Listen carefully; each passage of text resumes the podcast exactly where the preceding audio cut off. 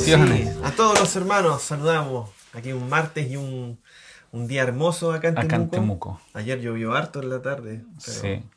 ya salió el sol. Bueno, esa es la magia del sur.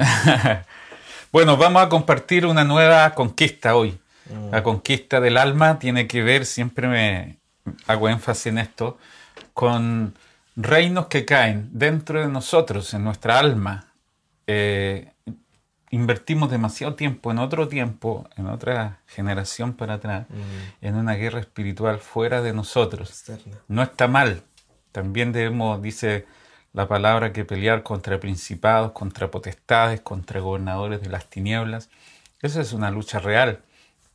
Pero tenemos que atender sobre todas las cosas que esa, esa guerra espiritual tiene como un escenario interior. Si creemos una mentira, si albergamos en nosotros un, como dice Pablo, un dardo de fuego, Mm. una idea ponzoñosa del enemigo que entra en nosotros, vamos a dejar de disfrutar todas las riquezas que Cristo ya nos ha dado. Mm. ¿Te acuerdas que Efesios capítulo 6, el, el último capítulo de Efesios, antes de eso habló de que ya estamos bendecidos con toda bendición? Hacemos énfasis en esto porque no se trata de una guerra para ganar y conquistar algo que ya, ya tenemos, no para una victoria, sino desde la victoria, esa victoria completa que Cristo consiguió por nosotros. Así que toda la, la armadura de Dios son cosas que ya tenemos, la justicia, eh, el evangelio de la paz, el calzado, la, el, el escudo de la fe, no son ofensivas, sino son defensivas para mantener todas las, las cosas maravillosas que el Señor ya logró por nosotros. Mm. Así que es bueno aclarar eso, ese punto y también entender que hay un enemigo que hay que vencer, que, bueno, en realidad está vencido. Vencido. Es como una serpiente. Jesús dijo que él le pisó la cabeza a la serpiente. La parte más importante de la serpiente ya está pisada, la cabeza. Jesús lo hizo. Pero tiene un cuerpo largo y nosotros tenemos que seguir ejerciendo autoridad sobre él. Nosotros estamos en esa conquista hoy día, la conquista del alma. No, tremenda. Tiene que ver con, con instalar ese señorío en nosotros. Es permanecer. Dice la Ajá. palabra con paciencia. Ganaréis vuestras almas. Es algo progresivo, no es algo instantáneo. De repente se cree que ya aceptaste al Señor y está todo resuelto. No, esto es, es diario, con paciencia. Es una salvación diaria, ¿no? Claro, es diaria, es interna, pero como usted bien dice, siempre sabiendo desde, desde dónde nosotros eh, peleamos esta batalla, pelea la buena batalla de la fe, o sea, hay una batalla que es real, que se tiene que pelear, pero ya desde la victoria. Es, como, es como jugar un partido sabiendo que, que- El resultado final. Claro, pero hay que jugarlo. Hay que estar ahí porque en ese proceso hay experiencias, uno va conociendo al Señor. Exacto. Eh, no, no es solo, es como el matrimonio, no es solo me caso y listo. Y, no, o sea, todos los días uno va experimentando, Una va conquista. conociendo, va conquistando. Así que Amén. es súper importante esto. Oye, eh, hoy tenemos un tema para, para Sí. poner acá y, y que Dios nos dé mucha luz y revelación, Así es. porque un próximo rey a conquistar, después de lo que hemos visto, hay un listado ahí en Josué capítulo 12 que nos ha servido. Y en el verso 16 dice que Josué conquistó Maceda y que algún tiempo atrás, antes de, de- de irnos al verano, lo vimos. Maceda fue el lugar donde se escondieron tres, es, perdón, cinco reyes que Josué conquistó ese día. Hubo una conquista bastante acelerada. Pero después de Maceda viene el rey Betel. Eso Rey lo lees Betel. tú en Josué 12, 16. El rey Maceda 1, el rey Betel 1. ¿Sabes cómo es progresivo? Mm. Y Betel, muchos dominan ya este, Claro. este concepto Betel. Los que son más avesados de la palabra saben que Betel significa casa, de Dios. Sí. Casa de Dios. ¿Qué representa Betel entonces? Un lugar de comunión, de intimidad. Esperemos en Dios que traigamos más luz ahora. Un lugar donde en Génesis 28 se hizo una verdadera revelación de lo que es Betel. Jacob venía saliendo de la casa de su tío, huyendo de muchas situaciones, con lo opuesto, porque era como un ermitaño, viajando de un lugar a otro, solo, saliendo de la casa de, de su padre, originalmente había engañado a su hermano Saúl, Mm. Y, y se encontró a la intemperie. Y allí Dios le dio una visión impresionante. Esto es una figura, sombra y tipo de lo que es la iglesia.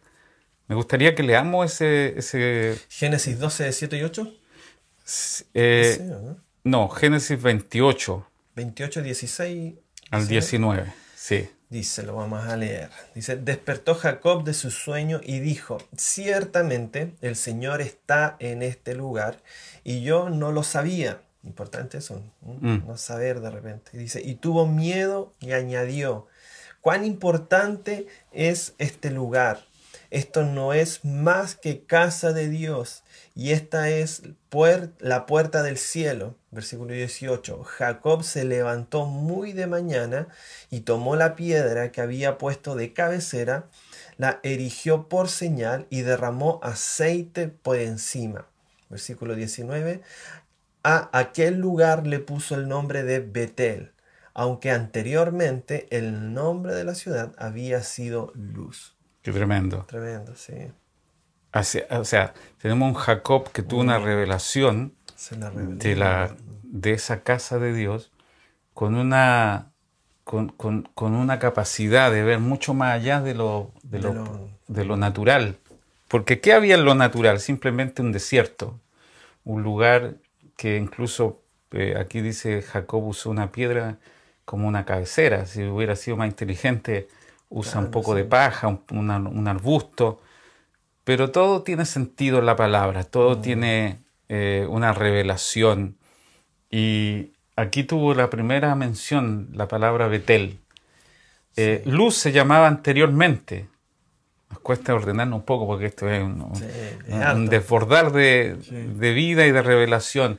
Luz se llamaba anteriormente esa ciudad, pero Jacob le llamó Betel. Ahora qué tremendo es que Luz quizás que le puso luz a esa ciudad, pero estaba profetizando que se necesita esa luz para ver a Betel. Mm. En ese lugar de luz podemos ver la casa de Dios. Si no hay una revelación, si no hay luz, tal como Dios quiere mostrarnos, vamos a ver a la iglesia como cualquier institución humana, como cualquier cosa que no mm. tiene el sentido que Dios le da. Necesitamos estar en luz para ver la casa de Dios, para mm. ver Betel. Así que es lo que esperamos esta mañana de día martes. Que Dios te abra los ojos espirituales, tal como lo hizo con Jacob, y puedas ver que necesitamos conquistar Betel, es decir, necesitamos eh, tener una, un reenamoramiento con la casa de Dios. Necesitamos entender lo importante que es la casa de Dios. Hoy en día Betel no tiene que ver con un lugar físico, con en algún lugar geográfico. O sea, nosotros somos la casa de Dios.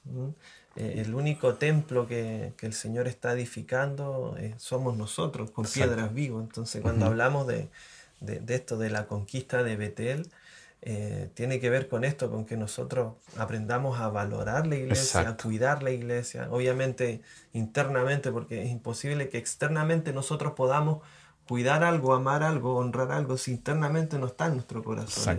Entonces esta conquista parte de, desde adentro hacia afuera, que se ha revelado en nuestro interior esta casa, el cuerpo de Cristo, la iglesia, el Betel, que hoy el Padre está, está edificando para manifestarlo exteriormente. Exacto, entonces Betel, la conquista del alma, en cuanto a Betel, tiene que ver con llegar a amar la iglesia, Tremendo. llegar a reconquistar la iglesia, llegar a tener una pasión por la iglesia, porque te digo sinceramente, hay mucha gente que ama a Cristo, pero no ama la casa de Dios, que es la iglesia, y que no tiene un apego, y no tiene un amor, que no tiene la pasión que el Señor mismo quiere que tengamos, porque no se puede amar a Cristo y aborrecer a la iglesia. No se puede tener un amor apasionado por Dios y no amar su casa. Eh, el deseo de Dios es tener casa. Jesús dijo, ustedes ven las aves del cielo, tienen su nido, incluso eh, tienen su guarida, los zorros y, todo, todo lo, aspecto natural busca casa. Incluso tú y yo tenemos nuestra propia casa. Desde acá, desde mi casa, estamos transmitiendo. Recuerdo que llegué a esta casa eh, hace bastante tiempo y era mi, anhelo, tener una casa hermosa. Eh, no pude ni dormir esa noche, porque Dios también tiene la intención de encontrar casa. Jesús dijo, las aves tienen eh, nido, mm. eh, algunos animales tienen sus guaridas, pero el Hijo del Hombre no tiene dónde reposar su cabeza. Yo anhelo una casa, anhelo un lugar donde se me pueda honrar. No solamente, tú, tú lo decías, un lugar físico, sino anhelo las piedras vivas de esa casa. Mm. Los hijos de Dios que habitan allí junto conmigo. Hebreo dice que a Él viene a su casa y adora al Padre junto con nosotros. O sea, hay un ambiente de festividad, hay una alegría, un gozo. ¿Qué casa tenemos hoy día si no podemos reunir? No, la casa sigue vigente. La casa de Dios es la iglesia. Dios no se quedó en un templo. Dios no se quedó dentro de algún edificio. Dios sigue operando, haciendo maravillas, glorificándose. Entonces, esto tiene que ver con Betel, amar la casa de Dios, sacar de nuestro corazón cualquier tipo de desapego, mm. de aborrecimiento, de desinterés, de apatía a la casa de Dios, necesitamos tener un concepto bíblico revelado de lo que Dios tiene como casa hoy día, que es su iglesia. Mm. Creo que aquí tiene que haber igual, mientras usted hablaba, o sea, e-, ese sentido de pertenencia se nos tiene que revelar porque nosotros no podemos conquistar algo en lo cual no estamos interesados. Entonces, ese amor que el Señor provoca en nosotros por Él mismo, tiene que ser a tal punto que tiene que ser expresado hacia amar la iglesia. Como usted decía, o sea, no puedo amar a Dios y no amar la iglesia porque son uno. Entonces, creo que parte de esta conquista, el inicio tiene que ver con esto, con, con que se nos revele el amor por, por el cuerpo, el valor, el interés o sea, yo no voy a conquistar algo que en realidad no me interesa. Entonces tiene que haber un interés eh, provocado obviamente por el Señor eh, de que nosotros amemos esto, amemos conquistar esta casa, valorarla. Un celo, ¿no? Un, amor, un mm. deseo de servir. Eh, se nos tiene que revelar porque la iglesia no es solamente una institución mm. natural. Tú te puedes salir de un club deportivo y no te va a pasar nada o, de alguna institución natural y nada te va a pasar, pero no te puedes salir de un cuerpo porque mueres. Y no te oh, puedes salir de una casa porque quedas desprovisto, sin protección. Necesitamos hoy que se reconquiste Betel, llamar la casa de Dios, llamar los propósitos de Dios. Eh, en cuanto a la visión que tuvo Jacob en Génesis capítulo 28, es muy bueno ver acá todos los ingredientes porque esto se va a repetir mm. en muchas partes de la Biblia.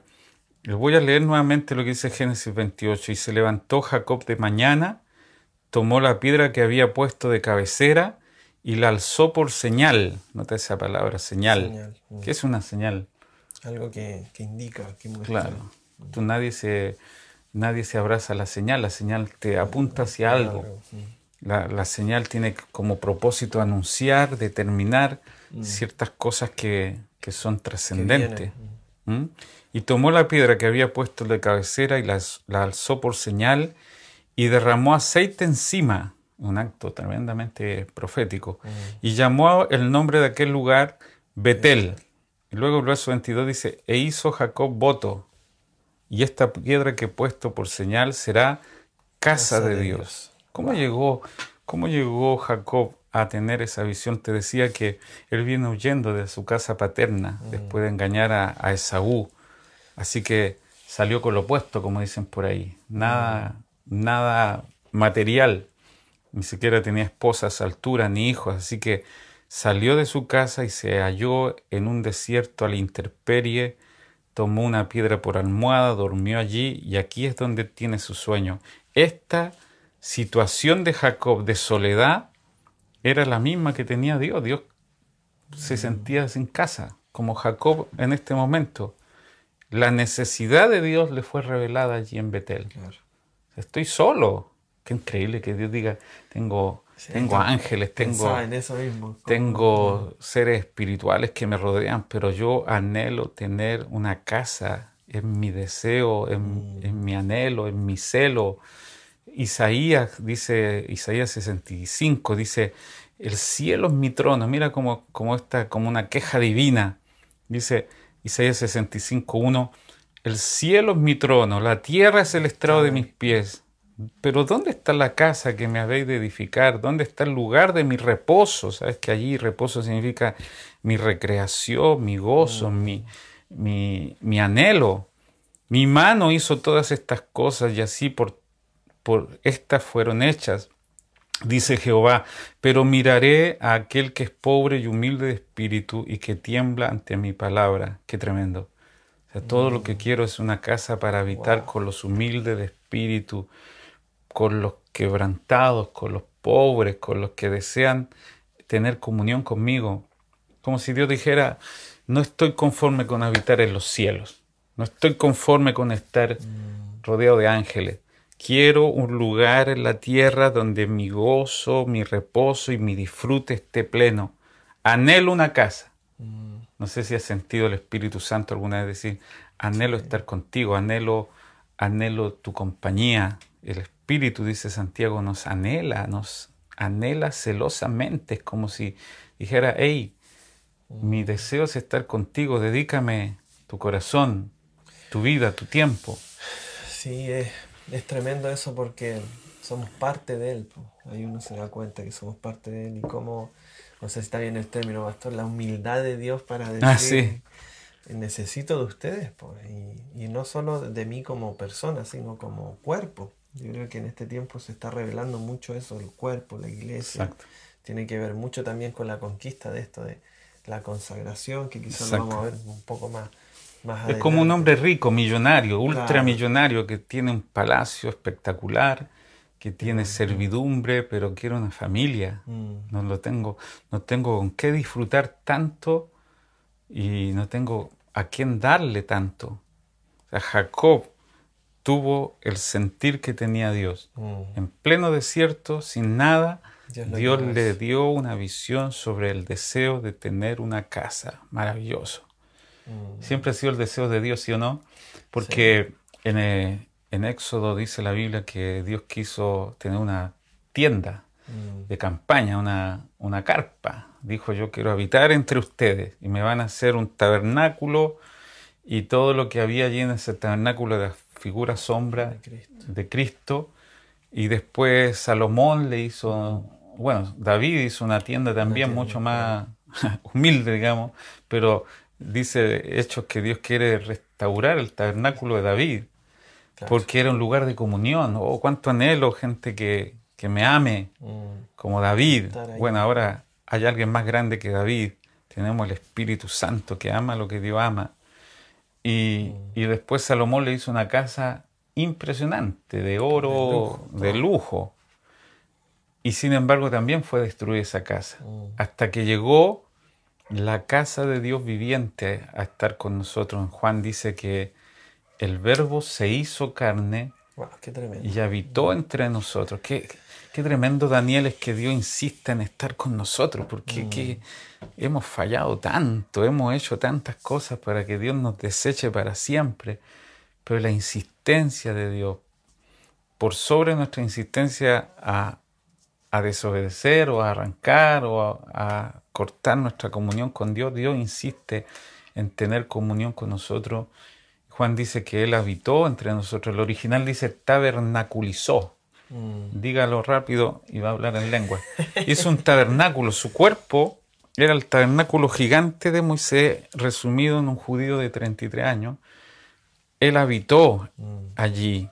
Y luego, mira todo el proceso para estar no solamente con nosotros, sino en nosotros. El verbo se hizo carne y luego dice Corintio, el verbo se hizo espíritu, el postrer Adán se hizo espíritu vivificante para estar en nosotros. Así que hoy día la casa de Dios somos nosotros. Tenemos la vida de Dios. Todo este proceso para que el Señor ya no nos deje nunca solos. Nadie podría decir en este mundo, por lo menos un hijo de Dios, nunca debe decir está solo porque el Señor ha hecho de él su habitación, su morada. Sí, ¿Sí o no, Daniel? Sí, y es ahí donde entra esta conquista, porque no, es una casa individual, no es que yo Corporativa, ¿no? Sino que lo hablamos también las semanas pasadas, o sea, es, una armadura, es una casa, y ahí donde yo tengo que, menguar, donde tengo que, bajar de alguna manera mis intereses, mis propios afanes, lo que yo quiero, para ser parte de esta casa. Si al final la plenitud, el disfrute de Cristo está en que seamos parte de esta casa. Entonces se nos tiene que revelar esta intención de Dios, de que quiere que nosotros seamos parte de esta casa. Yo creo que esa experiencia de Jacob, de sentir la necesidad del Señor, es tan importante que nosotros podamos experimentar lo mismo porque claro, venimos a Dios por una necesidad, porque necesitamos de Él y es sumamente válido. Pero, Él tiene una necesidad también, tener tiene una un lugar. necesidad, un lugar, y mientras no se ha revelado esa necesidad del Señor a nosotros, eh, no, no, no, no, vamos a saber cómo. Entonces, imagínense, yo llevo muchos años, más de 15 años en, en esto, y, y yo doy tanta gracia al Señor porque siempre la iglesia ha sido fundamental en todo. Y he visto al Señor y el servir, el amar, el estar acá. Digo, Señor, wow, qué, qué, qué privilegio, qué, qué, qué, regalo esto, poder tener hermanos, poder ser parte de una casa. Y uno también siente en su espíritu cómo el Señor se goza con eso, con, con que uno es parte de esta edificación. Amamos la casa del Señor. Amamos estar con los hermanos. Ahora no podemos por razones físicas de la pandemia, por la razón de que todos mm. saben, pero la iglesia sigue siendo un lugar donde Dios mora. Y algo sobrenatural porque eh, cualquier otra institución pierde no estando juntos, pero la iglesia sigue edificándose. Mm. El Señor sigue trayendo piedras vivas para ser parte de su casa. Así es que yo he visto muchos hermanos volver a la casa de Dios porque en ningún lado se halla el pan que hay en esta casa, como dice el hijo pródigo, eh, en la mm. casa de mi padre hay abundancia de pan, y yo aquí pasando hambre, comiendo algarroba. No hay un lugar más glorioso en la tierra que la casa de Dios. No hay un lugar más extraordinario con una compañía del Padre que nos ama tanto como la casa de Dios. Por mm. eso David decía, prefiero un día en la casa de Dios, estar en los atrios de la casa de Dios, que vivir mil días fuera de Él. En la presencia de Dios hay plenitud de gozo. En su casa hay abundancia de pan. En su casa hay sanidad. En su casa hay restauración. El problema es cuando Betel se convierte en un lugar no conquistado. Porque eh, el Señor dice en Juan que entró una vez al templo y sacó todos los cambistas, todos los mercaderes. Y les dijo, esta casa no era para esto. Mi casa, eh. casa de oración será llamada. O sea, un lugar de comunión, de intimidad con el Padre, pero usted la convirtieron en una guarida de ladrones. Y eh. me, me, golpea porque el Señor dice, mi casa, ¿no? Pero versículo después dice, vuestra casa será dejada desierta. O sea, ya me dejaron fuera de mi casa. Mm. Me desalojaron como cualquier persona. En Apocalipsis 3 dice, yo estoy a la puerta y llamo. Si alguno oye mi voz y abre la puerta, yo entraré. ¿Cómo es posible que la iglesia deje fuera al Señor de su propia casa? Vamos a tener que recobrar Betel la comunión con Dios, el disfrute pleno de nuestro Dios, que es el que ama su casa profundamente. Leíamos acá que ya había un rey en Betel. Me llamó mucho la atención eso. O sea, no es que era eh, un, lugar que ya estaba preparado para el Señor, sino que... Usurpó el lugar. Claro, había ahí alguien ya que estaba morando. Entonces, todo eso tiene que ser sacado, desarraigado. Oh, yo, yo percibo en el mm. Espíritu que el Señor está regresando, regresando a su casa al lugar que siempre debió tener mm. para tener comunión. No sé si lo percibes tú, pero estos días de, pandemia, desde que comenzó todo, la comunión con Dios como que se ha incrementado su sentir. Mm. Ya no podemos amar de la misma manera que, lo hacíamos antes. Eh, algo está pasando en nuestro espíritu, amamos entrañablemente. Dicen los dichos que cuando uno pierde algo, lo valora. Mm. Y ahora que no podemos estar juntos, ¿cuánto anhelamos? cuánto deseamos eh, que la casa de Dios sea bendecida junto con todos los hermanos, porque eso es la casa de Dios. los hombres, las mujeres, los jóvenes, los niños, que compartimos una vida en común, tenemos comunión, una común unión. Nuestra comunión, dice Primera de Juan, verdaderamente es con el Padre, tenemos un Padre en común y, y amamos su presencia, disfrutamos su presencia, no importa las denominaciones, no importa los subtítulos, los apellidos, eso también lo inventamos nosotros. Mm. La casa del Señor es el lugar donde Él ha decidido morar y cómo lo disfruta. Allí está su gozo, allí está su disfrute. Ahora en Jacob, tú lo dijiste tremendamente bien, la mm. experiencia de Jacob era la, la, misma experiencia de Dios, o sea, Dios lo llevó a tener mm. un lugar solitario, y le mostró en esa visión la casa y le dijo, Jacob, ¿tú estás solo? Sí, yo también. Tú estás sin casa, yo también. Te voy a mostrar mi diseño, te voy a mm. mostrar los planos de mi casa. le dio una visión, wow. Y, Jacob dice ahí en capítulo 28, Dios estaba en este lugar y yo no lo sabía. Ese es el problema de Betel, que, que a veces vemos la casa o la iglesia, la denominación no como Dios la ve y necesitamos mm. saber que Dios está allí, que Dios y su iglesia son una sola cosa. Y para esto necesitamos una revelación. Hasta que eso no pase, vamos a ver la iglesia como cualquier institución natural. Ahora hay elementos que, hicieron de esta visión algo extraordinario, ¿sí o no? ¿Qué es lo primero que podemos rescatar de, esa, de este elemento de la casa de Dios? La piedra, la señal de la piedra. Cuando dice que, bueno, que tomó la piedra que había puesto como cabecera. o sea, Jacob tuvo una cabecera, una piedra, nadie se pone una piedra de cabecera, no tenía más. Yo creo que hasta eso tiene una intención Por supuesto, por supuesto, porque esa piedra que aparece aquí en capítulo 28 de Génesis, verso 22 dice, esta piedra que he puesto por señal será casa de Dios. Todo lo que me dieres, el diezmo apartaré para ti. Además dice que Jacob, dice el verso 18, ungió la piedra donde había. O sea, él arrancó de la casa de su papá, pero tenía aceite. ¿De dónde lo sacó? No sabemos. Pero todo esto es mm. profético y tiene sentido y que Dios nos dé luz porque esta señal de ungir la piedra tiene que ver con, con el mismo Cristo. Mm. Porque hay un paralelo maravilloso, ojalá lo pueda explicar bien, entre Génesis 28, que es esta visión de la Betel, y Juan capítulo 1, donde el Señor igual llegó, estaba solo, el verbo se hizo carne, dice ahí, y, vimos su gloria, gloria como la del unigénito, y en ese momento el Señor comienza a tomar las piedras que iban a ser parte de su casa. Una de las primeras piedras que tomó eh, fue Pedro. Mm. Y, esa, esa, piedra tiene que ser ungida. La, la, piedra que el Señor usó como cabecera, perdón, Jacob usó como cabecera, es Cristo mismo, la roca fundamental. Eh, Mateo 16 dice, sobre esta roca edificaré mi iglesia y las puertas del Hades no prevalecerán. Mm. Así que tenemos una roca que es el fundamento de esta casa, la piedra angular, como llaman por ahí. Qué importante el, descansar sobre una roca, ¿eh? de repente es como medio, medio ilógico. Pero Toda la casa descansa sobre esta roca. Claro.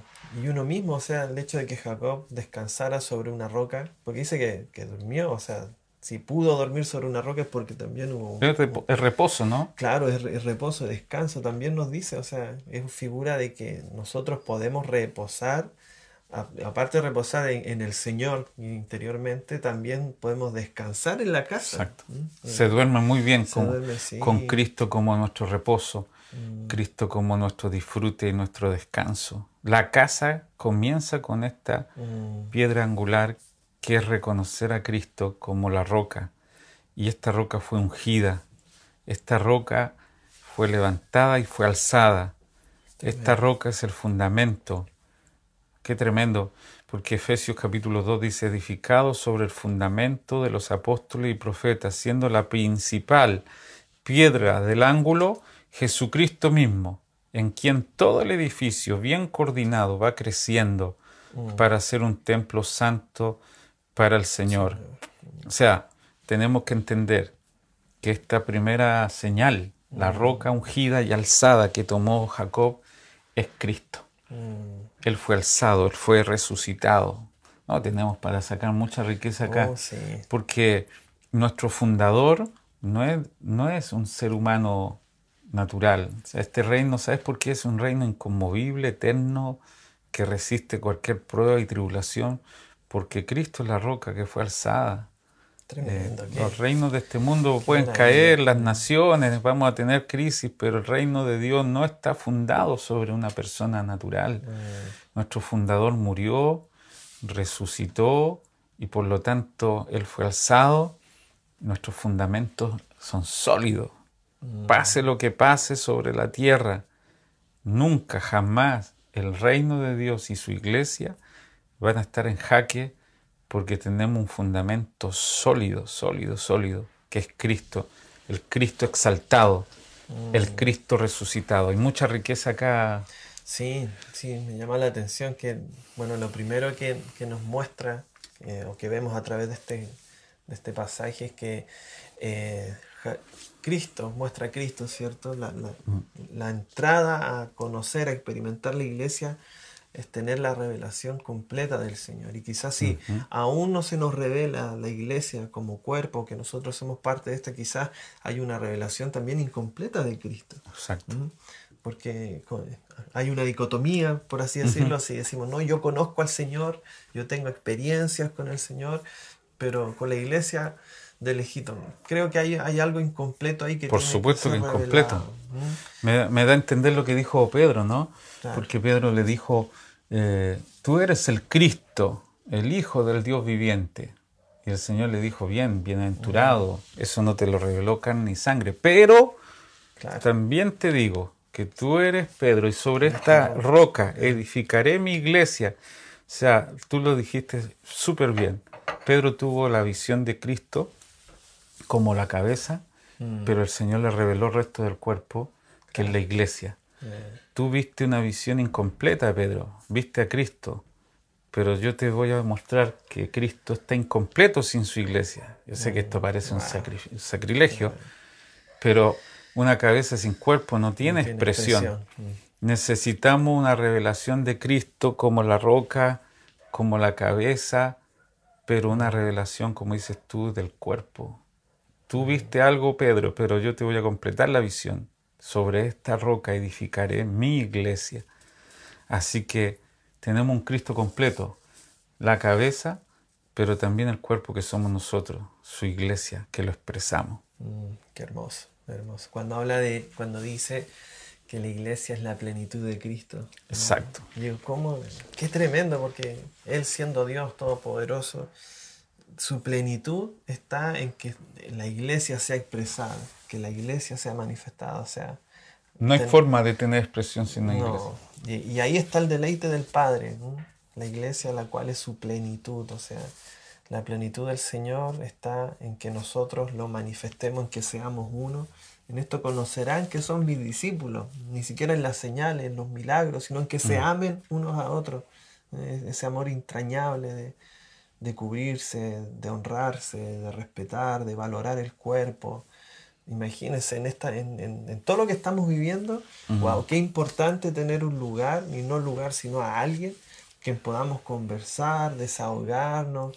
Eh, Yo de verdad doy tanta gracia al Señor por, por ser parte de la iglesia. Hay gente desesperada, como usted decía, no, no tiene a dónde acudir y acude A a, la intemperie, como a la intemperie, pero es ahí donde nos- la iglesia, yo creo que esto, toda esta, esta pandemia le hace muy bien a la verdadera iglesia, porque muchos van a, van a, van a llegar, van a una conocer. ciudad de refugio, un lugar de... Claro, un ¿Dónde está el Padre, no? Un Betel, y van a conocer a la iglesia tal cual es, quizás sin toda esa estructura, sin esa parafernalia que, que teníamos.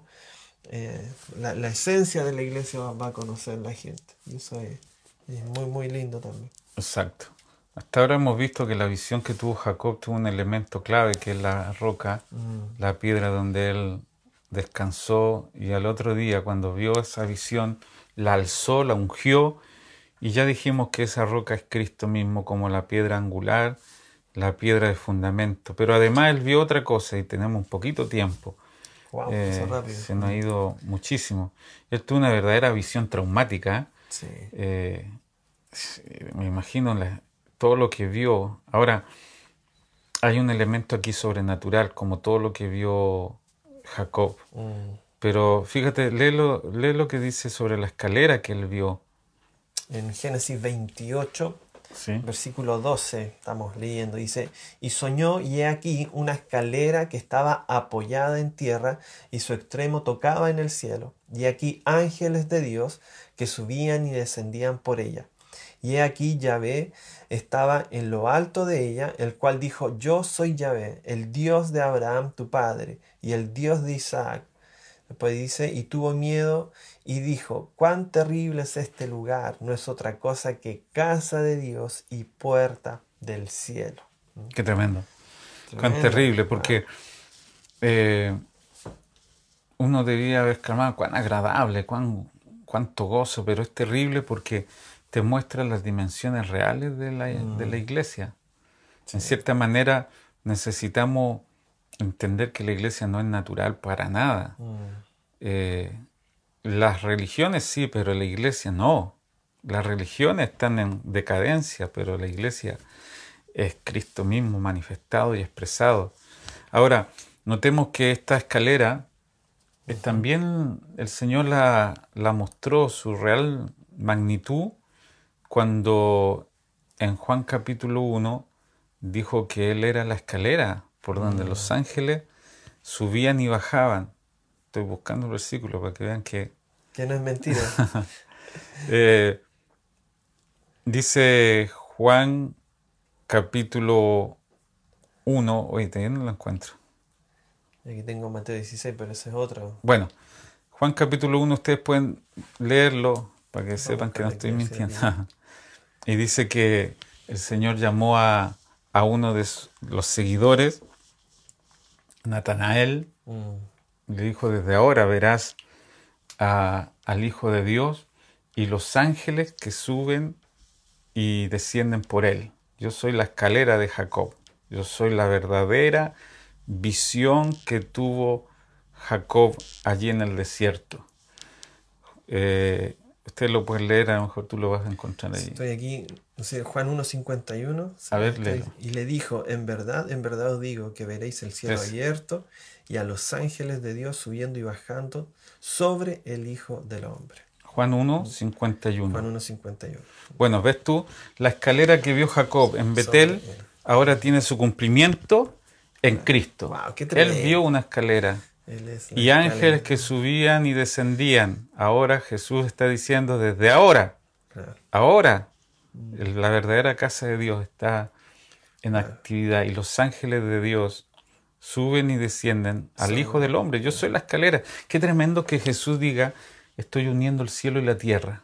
Wow, Por primera vez algo de la tierra, del cielo está viniendo a la tierra Mm. para estar entre los hombres y quedarse acá y donde esté la casa de Dios y donde esté Cristo como la escalera real, hay un cielo abierto. Mm, O sea, nosotros, oye, esto es tremendo porque tenemos una comunión directa con el cielo, tenemos comunión directa con el Padre, tenemos un lugar donde hay un cielo abierto.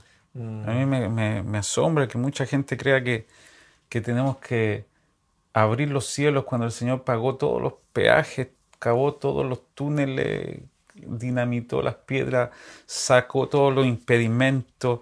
Dice la Biblia que Él es el camino vivo y nuevo que abrió para tener comunión con el Padre. O sea, tú estás en tu casa, nosotros estamos acá. Y si estamos en Betel, y si Cristo está en nosotros, tenemos acceso completo a su presencia. Donde está el Señor hay un cielo abierto porque Él es la escalera de Jacob, donde el cielo y la tierra se unen y hay comunión total. Gloria a Dios por esto. Sí, no, es hermoso. eh, es tremendo. Igual creo que es importante aclarar porque, claro, uno puede tomar este versículo y decir, bueno, si no hay mediador, no hay intermediario, me comunico yo con el Señor solamente y, y ahí me, me aíslo, lo que estamos hablando, pero también hay un Una pasaje, casa. claro, es una casa, o sea, Cristo tiene su expresión en la iglesia. Y hay un pasaje, no, no, no, no, no alcanzo a buscarlo acá, pero cuando dice que para que todos juntos comprobéis cuál es la Mm. anchura, la altura, Efesios. claro, Efesios, la profundidad del amor de Dios. O sea, creo que hay una, una profundidad del amor, una, que no se experimenta solo. Junto con todos los santos. junto con todos los santos, para que comprobéis. Entonces creo que, que la profundidad del amor, esta, esta, esta revelación, esta comunión completa y plena con el Señor, se experimenta solo a través de la iglesia. Creo que uno, uno impresionante. en intimidad, claro, hay una experiencia, hay algo que siempre uno puede disfrutar del Señor, pero la plenitud completa de Cristo, esa experiencia plena y completa, se experimenta solo a través de la iglesia, pastor. Así es, porque el Señor nos enseñó a orar en Padre nuestro. Mm. Padre nuestro, no mío. Padre mío. o sea, tenemos hermanos, tenemos una casa, tenemos una familia en la fe, en el cual estamos juntos. Pero qué impresionante, ya estamos terminando, que Jacob ve esta escalera y que Jesús diga, yo soy esa escalera que vio Jacob, desde ahora veré los cielos abiertos. Donde mm. esté Cristo, ahora mismo está una completa comunión con el Padre y tenemos acceso directo a su presencia. Vamos a saludar a algunos, vamos a dejar